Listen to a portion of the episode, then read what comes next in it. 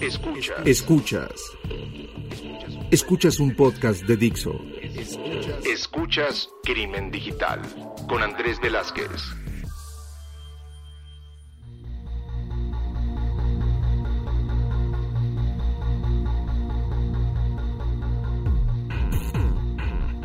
¿Qué tal amigos? Bienvenidos a esto que es Crimen Digital, su podcast de ciberseguridad, delitos informáticos, todo lo que tiene que ver con cibercrimen. Mi nombre es Andrés Velázquez, me encuentran en redes como arroba cibercrimen y saben que nos pueden llegar a encontrar en todas nuestras redes sociales como Crimen Digital, donde estamos esperando que nos manden sus mensajes de qué les han parecido todos los episodios, qué temas quieren que vayamos cubriendo, a quién quieren que invitemos, porque al final de cuentas este podcast es para toda la comunidad. Y muy agradecido porque he tenido algunos comentarios y, gente que me ha eh, escrito de que gracias a este podcast se metieron a ciberseguridad o que les gusta mucho cómo estamos cubriendo los diferentes temas, algunos de ellos sin tantos tecnicismos, otros pues un poquito más metidos en todo este tema. Pero bueno, vamos a empezar nuestro episodio del día de hoy, que tengo la fortuna que nos está acompañando alguien que que en algún momento yo la empecé a seguir en redes, la veía en eventos, después nos tocó eh, estar juntos como jurado, y ya lo podemos llegar a decir porque ya este, salió todo ese proceso, pero el día de hoy me acompaña aquí en Crimen Digital Dafne Méndez. Dafne, bienvenida a este podcast.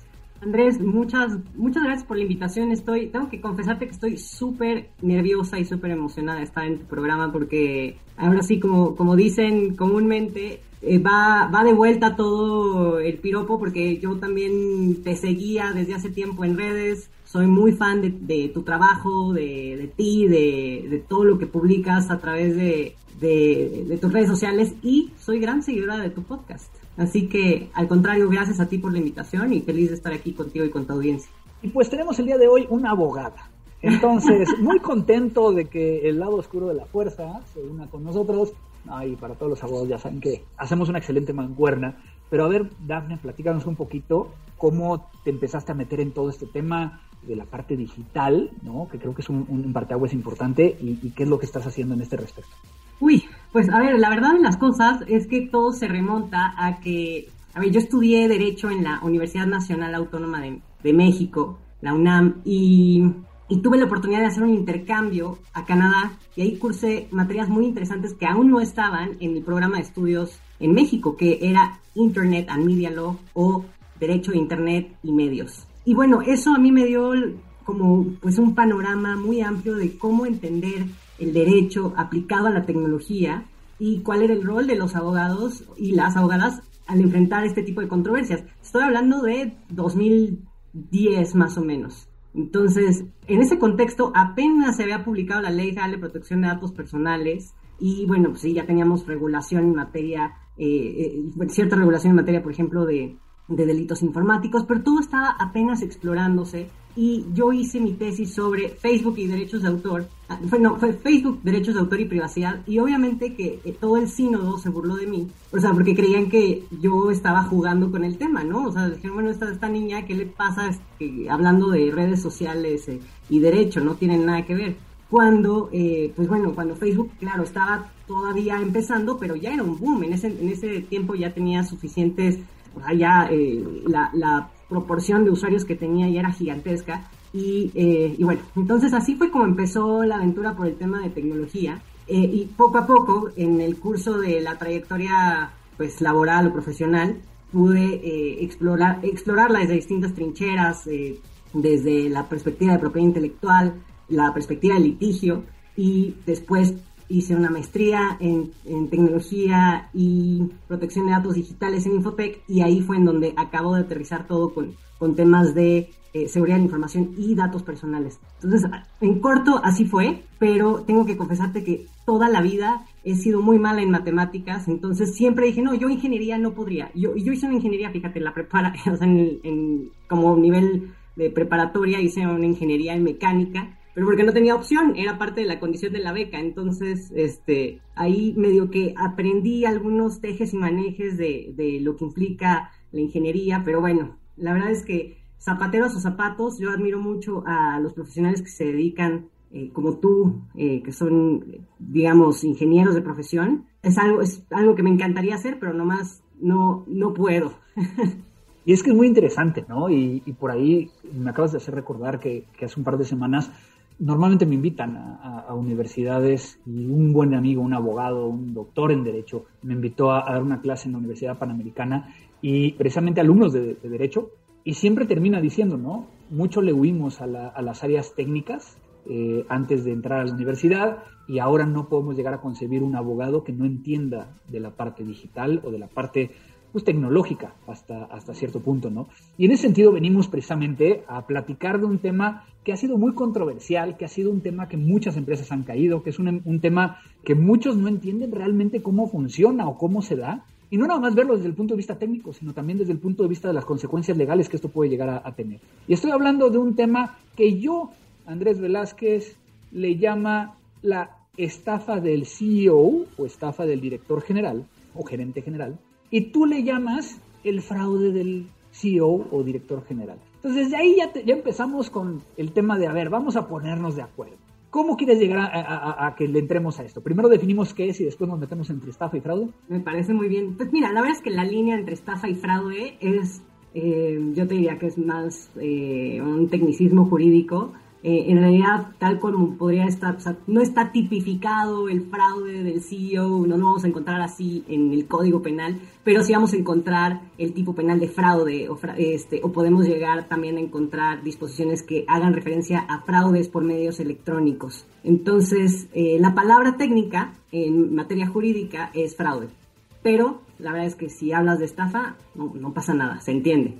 Eh, ahora, el tema es que sí, como tú bien dices, este, o sea, esta definición, la verdad es que se, luego se llega a malinterpretar o, se llega a confundir con otro tipo de, estafas, ¿no? Hay quienes dicen, no, esto, es que esto es suplantación de identidad, o esto es, eh, eh, o esto es phishing. Y yo lo que diría es, bueno, habrá que entender cómo ocurrió el fraude y entender el contexto de la situación para que podamos catalogar a qué tipo de delito o a qué tipo de infracción nos estamos enfrentando. Entonces, un ejemplo típico de un fraude del CEO es cuando recibimos, bueno, cuando dentro de una organización, a través de un correo que parece ser un correo con un dominio corporativo, eh, se recibe alguna instrucción de realizar una transferencia electrónica o de divulgar cierta información eh, patrimonial o financiera, ¿no? Desde pásame, eh, no sé, ciertas contraseñas o confírmame estos datos financieros para que, eh, pues ahora sí que el atacante pueda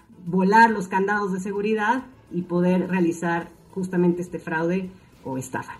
Entonces, te digo, típicamente lo que sucede es que el director de finanzas, porque además justamente este tema de, de, de por qué se le llama el fraude del CEO, es porque ocurre a niveles de alta dirección, o sea, a quienes pretenden engañar es justamente o al director general o a cualquier director de alto nivel.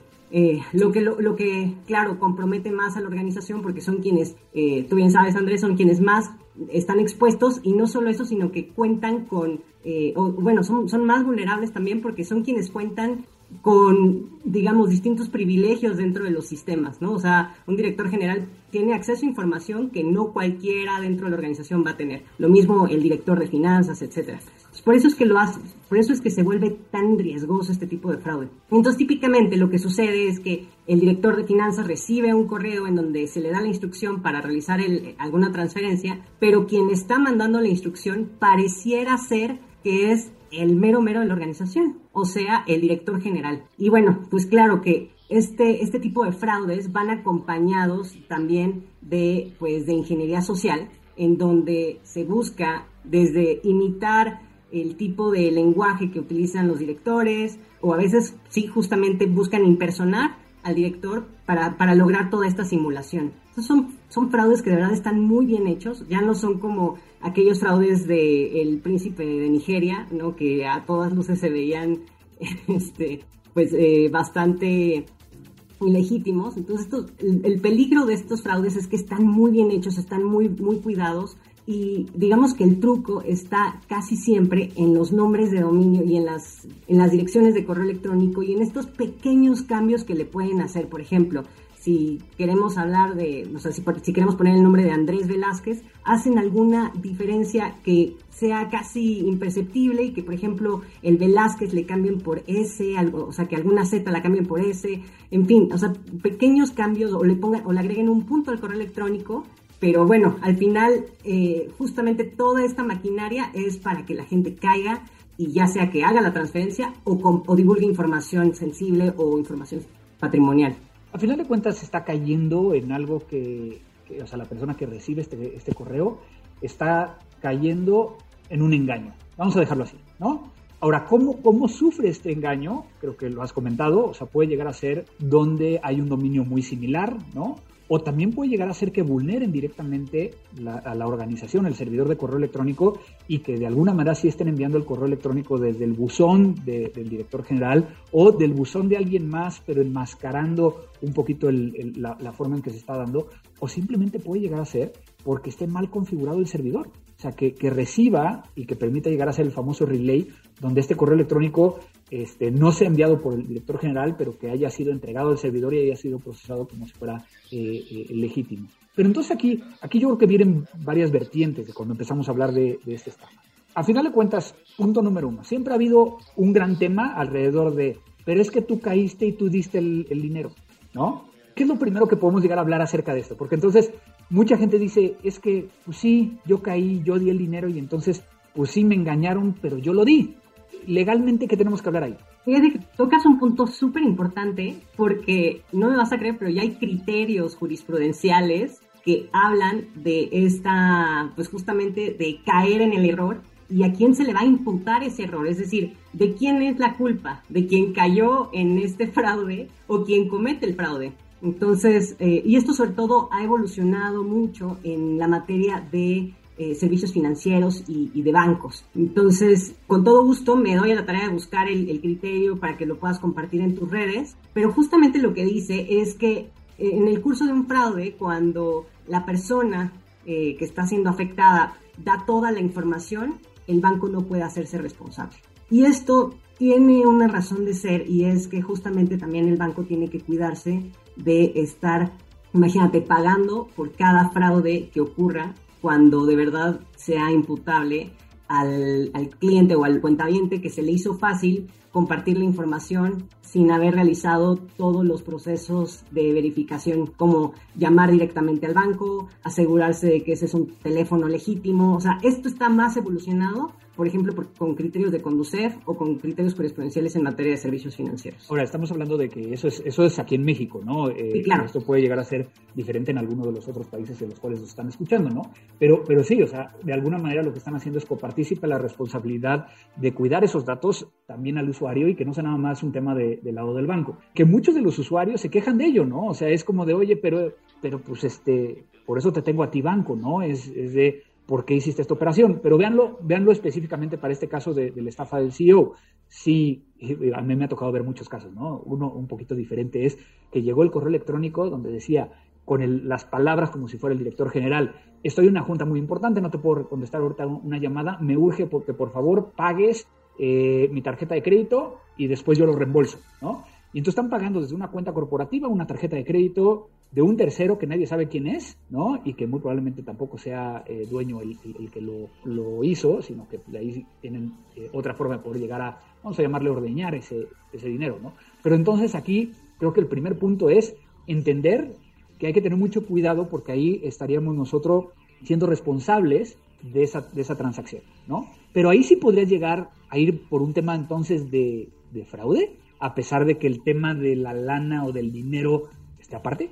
Y es que justo hay varias cosas y sobre todo eh, creo que como, como consultores legales lo primero que tenemos que eh, entender es qué es lo que busca el cliente. Si busca eh, mitigar este tipo de acciones, entonces habría que ayudarse de expertos como Andrés Velázquez para echar a andar pues los protocolos de seguridad de la organización y levantar los, un informe del incidente o si lo que quieres es recuperar el dinero, o, o, si lo que quieres es darle una lección a la organización y que esto no vuelva a suceder. En fin, hay que, hay que entender qué es lo que busca el cliente después de un tipo de, un tipo de fraude como estos. pero eh, yo lo que diría es que hay, hay distintos recursos legales o distintos mecanismos para enfrentar este tipo de fraudes. Y sobre todo que, claro, cuando hablamos de tecnología no podemos tratar de resolverlo desde un camino, desde un solo camino, ¿no? Hay, hay, que apostarle a distintas medidas porque alguna va, alguna va a funcionar. Entonces puede ser desde, bueno, quiero recuperar el dinero. Entonces, si queremos recuperar el dinero, habrá que ver qué fue lo que sucedió y si hubo una transferencia electrónica bancaria voluntaria, ahí lo más probable es que el banco no se haga responsable. Pero fíjate que ya, ya, encontré el criterio este que te mencionaba y justamente es una jurisprudencia que en términos de ciudadano de a pie, pues es ya básicamente un criterio de, de, los tribunales mexicanos en donde se reconoce, digamos que esta es el criterio que va a anteponerse en la interpretación de un tipo de, de incidentes de esta, de, de esta naturaleza. Y, y, esta jurisprudencia lo que dice es que cuando las transferencias electrónicas se reclamen, va a corresponder a la institución bancaria que, que demuestre que sí se siguieron los procedimientos establecidos conforme a la norma aplicable para acreditar la fiabilidad. Entonces, esto es bueno porque le impone una carga de la prueba al banco. Es decir, el banco tiene que probar que siguió todos los protocolos.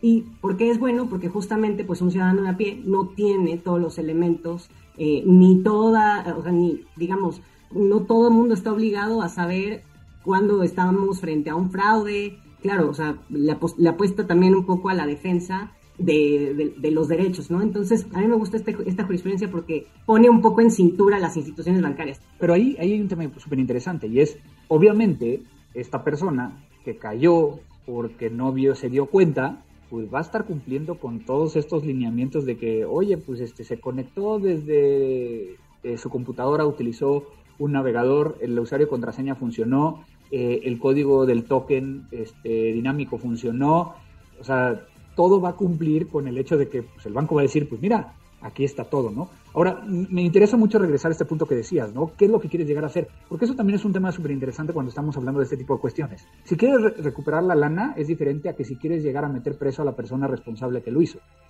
¿no? Pero, sí. pero entonces, ¿qué quieres? Porque muchas veces dices, ah, me voy a ir penalmente en contra de la persona, pero a lo mejor no vas a re recuperar ahí el dinero que se movió. Entonces, y tal vez la organización no quiere eso, tal vez la, la, organización lo que quiere es intimidar, sentar un precedente, este, uh -huh. y que justamente, porque hay veces que, o sea, lo, sabe, lo sabemos, ¿no? Dentro de la, toda la industria de seguridad de la información, el factor de riesgo número uno es el factor humano. Entonces, en la mayoría de los casos, este tipo de incidentes vienen de dentro, ¿no? O sea, claro que hay excepciones. Entonces, eh, y ya no respondí tu pregunta anterior, pero pero lo que trato de compartir con tu audiencia es que hay distintos canales. Entonces, nos podemos ir al fraude por la vía penal, eh, podemos irnos a la vía civil por una reparación de daño, nos podemos ir también a otro tipo de mecanismos que son, eh, ya, ya no, ni vas a recuperar tu lana y tampoco vas a, este, a sentar, digamos, un precedente intimidatorio que es la vía administrativa para la defensa, por ejemplo, de derechos de propiedad intelectual, porque en ocasiones utilizan nombres de dominio o en ocasiones justamente para impersonar al CEO o para hacer creer que se, trata de la misma empresa, eh, pues utilizan los logotipos, este, utilizan toda la imagen corporativa y entonces todo eso está protegido por derechos de propiedad intelectual y hay mecanismos para la defensa de, este, estos usos no autorizados. Eh, entonces, ahí se abre otra ventana de oportunidad y por supuesto que en materia de datos personales hay un delito específico para combatir el phishing. Y si me das chance, lo leo rapidísimo porque creo que es importante. Tal cual, lo que prevé el artículo 68 de la Ley Federal de Protección de Datos Personales eh, en posesión de sujetos particulares es que se va a sancionar con prisión de seis meses a cinco años de prisión al que con el fin de alcanzar un lucro indebido trate datos personales mediante el engaño, aprovechándose del error en que se encuentre el titular o la persona autorizada para transmitirlos. Entonces, hasta ahora, Andrés, no ha habido un solo caso que se haya consignado por la vía penal por este delito de phishing, porque es, es difícil acreditar cada uno de los elementos. Entonces, tiene que haber un fin de alcanzar un lucro indebido. Eso se tiene que acreditar. Este, acreditar el engaño, eh, o el error también. O sea, entonces nos, nos metemos en un, en, un, en un nuevo dilema que es contar con evidencias. Por eso es que es tan importante que eh, abogados y abogadas trabajemos de la mano con expertos como tú, que hacen un levantamiento del incidente de seguridad en donde se puede calificar la criticidad del incidente, cómo se clasificó, este, qué, qué recomendaciones se hicieron, qué pasos se siguieron para atenuar estos riesgos, porque al final esto sirve como evidencia. Y acabas de pegarle en, un tema súper interesante, ¿no? O sea, yo sí puedo, como un especialista forense, y bueno, los, que nos dedicamos a esto, el poder llegar a hacer un análisis del correo electrónico, ¿no? Y entonces a lo mejor te das cuenta que el correo electrónico este, efectivamente viene de un dominio que no era, ¿no? Y entonces, digamos que, la parte tecnológica se brincó todos los, los, controles porque pues no existían a lo mejor controles, pero que entonces lo que potencializó esto fue el error humano, que entonces nos habla de lo que siempre hemos platicado de la concientización y capacitación en temas de ciberseguridad. ¿no? Pero yo creo que aquí el, común denominador es que cuando esto pasa, la empresa es cómo recupero el dinero y el tema de quiero irme en contra de la persona que cometió el error. Cuando a lo mejor la persona que cometió el error lo cometió porque siempre el mismo director general, el mismo CEO, el mismo gerente general, es el que no quiere hablar con nadie y manda instrucciones así como de, de, una sola línea, de haz esto, y se nos olvida que el poder llegar a regresar a las épocas de las cavernas y echar una llamada, oye, tú me mandaste un mail de que pague tu tarjeta o me mandaste un mail de que te hagas un depósito, pues ya no lo vemos tan, tan fácil porque vamos a molestar al director general. Que obviamente todo esto nos está llevando a un tema de prevención, ¿no? O sea, y es claro. Pero yo creo que más allá del tema de prevención, que técnicamente podría llegar a ser, pues que efectivamente configures de forma correcta SPF, de Kim, de Mark, este, que tu servidor de correo electrónico tenga pues, ciertos niveles de seguridad, de que estés registrando dominios ¿no? similares al tuyo para que nadie los vaya a utilizar y que, evites este tipo de, situaciones, o que estés monitoreando, ¿no? que es otra de las cosas que ahorita está muy de moda, el monitorear dominios para ver si, si, si alguien está registrando un dominio similar al tuyo que pudiera llegar a ser utilizado para estos fines pues es el entender, inclusive, temas tan obvios como, no sé, a mí me da pavor este, el hecho de estas organizaciones que luego ponen las fotografías de su board, de su directorio, como le llaman en otros países, los que están más arriba dentro de la cadena, eh, dentro de la organización, con sus correos electrónicos, ¿no? O sea, aquí un abogado pues también debería estar recomendando ese tipo de cuestiones, ¿no? De, evitar ese tipo de, situaciones que a final de cuentas en algún momento se pueden llegar a considerar datos personales o ya no aplicaría. totalmente, por supuesto. A ver, pues justo entender las implicaciones de por qué se está publicando así tanta información del board y, valorar si es necesario realmente para el comercio eh, tener tanta información expuesta, eh, claro que es un trabajo conjunto de tanto el equipo legal como el equipo de eh, el equipo técnico de, seguridad de la información también. Eh, ahora, claro que muchos lo hacen por marketing, entonces ahí al final puede que sea una decisión de negocio, pero por supuesto que levantar las banderitas rojas diciendo, mira, el hecho de que publiques toda, este, toda esta información nos expone a todos estos riesgos, pues bueno, ya sería negligencia de la organización ir adelante y publicarlo aún así. Y además te sorprenderás, te, sorprenderías de, ciertos, este, incluso firmas de abogados que tienen hasta la dirección de casa, este, no solo la de oficina, sino casi casi que para asuntos urgentes me puedes encontrar en tal lugar. O sea, de verdad, pero bueno, entonces ese es el análisis de riesgo que tiene que hacer también un abogado y al que, pues, como abogado, igual nuestra formación no nos hizo tan conscientes de revisar la ley de esta forma, ¿no? O sea, tal vez no vamos a encontrar estas recomendaciones en ningún código, pero es más bien la práctica lo que nos permite tener esta sensibilización y poder hacer recomendaciones más prácticas que hagan un verdadero cambio dentro de la eh, del cuidado de la información dentro de una organización. Y en cuanto a un tema de datos personales, pues sí, sí podría, eh, a ver, de entrada es que si formas parte de un board, pues es que ya sea que seas empleado o que seas socio, eh, pues tendrías que tener un aviso de privacidad que regule cómo es que se van a tratar tus datos y si tú mismo has consentido que se van a divulgar, que se va a divulgar esa información para contacto con el cliente o para fines de marketing, pues bueno, digamos que ahí el tema de datos personales está un poco limitado por la propia autorización que la persona haya dado. Pero insisto, la ley de datos personales es muy bonita porque habla de principios también y los principios se tienen que cumplir de manera armónica, es decir, no porque cumplamos con la autorización o el principio de consentimiento, quiere decir que nos podemos volar otro tipo de principios como el de proporcionalidad y ahí el tema de que, mencionaba hace un momento, qué tan relevante, qué tan necesario es que esa información esté publicada. Entonces, bueno, esas serían las, las ideas de bote pronto, pero es sin duda un tema que nos pone a, pensar en, en, distintas trincheras de cómo enfrentar estos fraudes o estos riesgos, porque además es un fraude que que está en continuo crecimiento. Tan solo en 2015, fíjate, el FBI había reportado que eh, habían este tipo de fraudes habían crecido por lo menos 270%.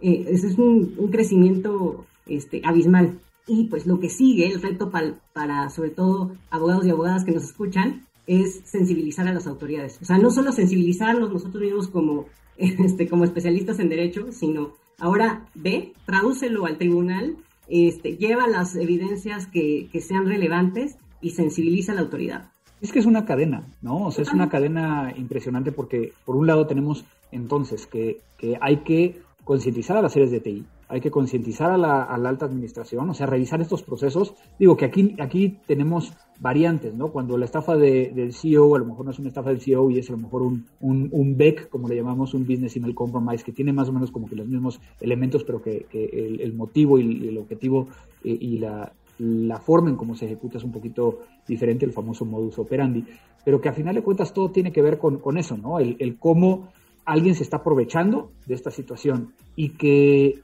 entonces, también el llegar hasta el punto de si yo quiero llegar a perseguir a, a quien lo hizo, eh, de ahí ya tenemos que hablar de acceso transfronterizo de datos y tenemos que hablar de otros, otros temas. Pero también por el otro lado, si quiero llegar nada más a recuperar el, el dinero, ¿qué opciones tengo?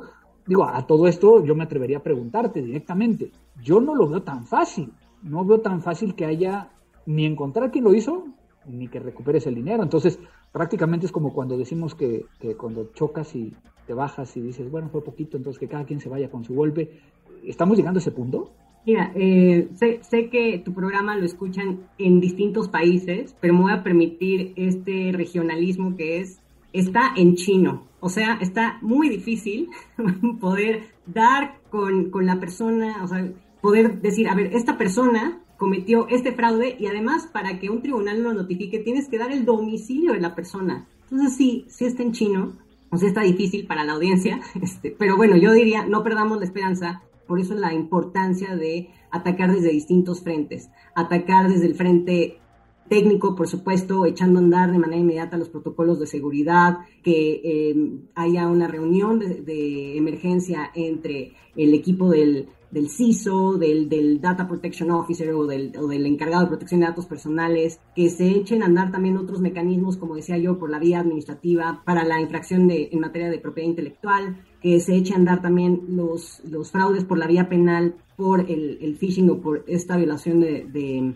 datos personales que puede ocurrir. Y yo, yo lo que diría es que sí hay que intentarlo, porque de, de otra manera no vamos a generar precedentes, de otra manera no vamos a, a impulsar a las autoridades a eh, ser más sensibles a este tipo de problemáticas, no vamos a generar estadísticas y tampoco vamos a generar, eh, digamos, eh, pues sí, como precedentes que puedan de alguna manera intimidar a los atacantes. O sea, que sepan que no nos vamos a quedar con las manos cruzadas. Y es un tema súper interesante, ¿no? Muchas veces decimos, oye, no, no voy a iniciar un proceso legal porque no va a pasar nada, ¿no? Yo creo que es al contrario, entre más generemos sabiendo que a lo mejor no va a pasar nada, pues va a empezar a, generar la presión necesaria para que, para que se vayan definiendo el qué es lo que se tiene que hacer y cómo sí se tiene que, buscar el que haya un responsable, el que eh, haya a lo mejor inclusive alguna política o, algo que permita llegar a, prevenir este tipo de, situaciones, ¿no? Obviamente no hay que dejar de lado precisamente todo lo que tiene que ver con el lograr generar esta conciencia y el prevenirlo, que, obviamente vamos a ser muy claros en ese sentido.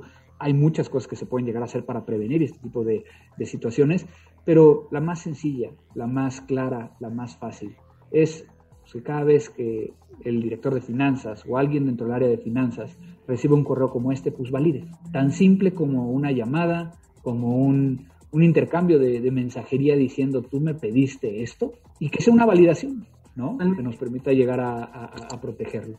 Pues qué interesante, ¿no? Eh, que a final de cuentas, a pesar de, estas conductas, a pesar de estas situaciones, a pesar de que eh, en algunos de los casos se puede llegar a presentar pruebas, a obtener evidencia, pues siempre tenemos que hacer esta reflexión de qué tan atrás viene la parte eh, jurídica comparado con, con, la parte tecnológica. ¿no? Bueno, sí, ahí sí siempre nos dejan en la lona. Este, la, fíjate que hay una máxima jurídica que dice que en donde habrá sociedad habrá derecho. Y yo digo, en donde habrá tecnología, bueno, el derecho a ver cuándo alcanza, porque eh, justo ahí es en donde nos tenemos que poner creativos y con los, las herramientas jurídicas que tenemos, pues ver el cómo sí, ¿no? Me parece perfecto. Pues muchísimas gracias por, por compartirnos toda esta información. Sé que tienes eh, por ahí, para que te vayan siguiendo eh, y demás, platícanos qué es Privacy Watchers. Ay, Andrés, muchas gracias. Pues mira, la verdad es que eh, ya, yo espero que pronto puedas estar en, en el programa de Privacy Watchers.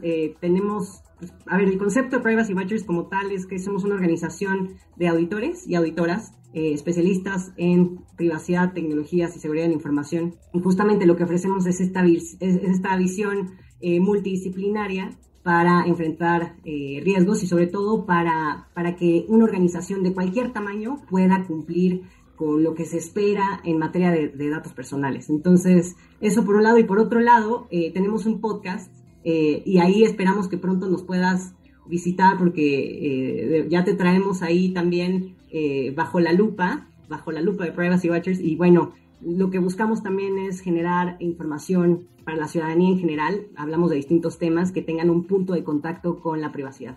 ¿Y cómo pueden llegar a seguirte en tus redes sociales? Este, si es que quieren llegar a interactuar un poco más contigo, ¿cómo te encuentran? A mí me encuentran como Dafne Méndez en Twitter. No tengo otra red social, pero bueno, tengo LinkedIn, que también me pueden encontrar como Dafne Méndez, pero fuera de eso no tengo otras redes sociales.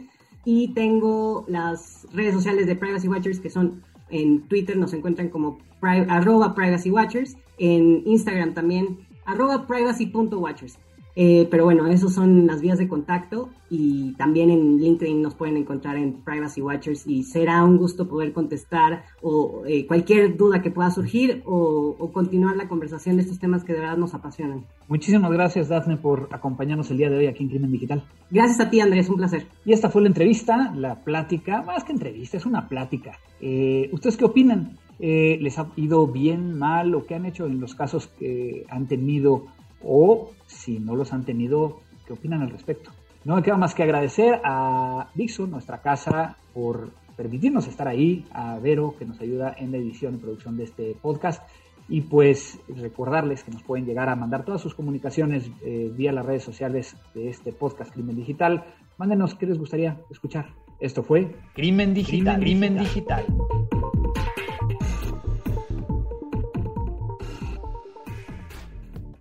Dixo presentó Crimen Digital con Andrés Velázquez. La producción de este podcast corrió a cargo de Verónica Hernández. Coordinación de producción, Verónica Hernández. Dirección General, Dani Sadia. Judy was boring. Hello. Then Judy discovered chumbacasino.com. It's my little escape. Now Judy's the life of the party. Oh, baby, Mama's bringing home the bacon. Whoa. Take it easy, Judy. The Chumba life is for everybody. So go to ChumbaCasino.com and play over 100 casino style games. Join today and play for free for your chance to redeem some serious prizes. ChumbaCasino.com. No purchase necessary. Void where prohibited by law. 18 plus terms and conditions apply. See website for details.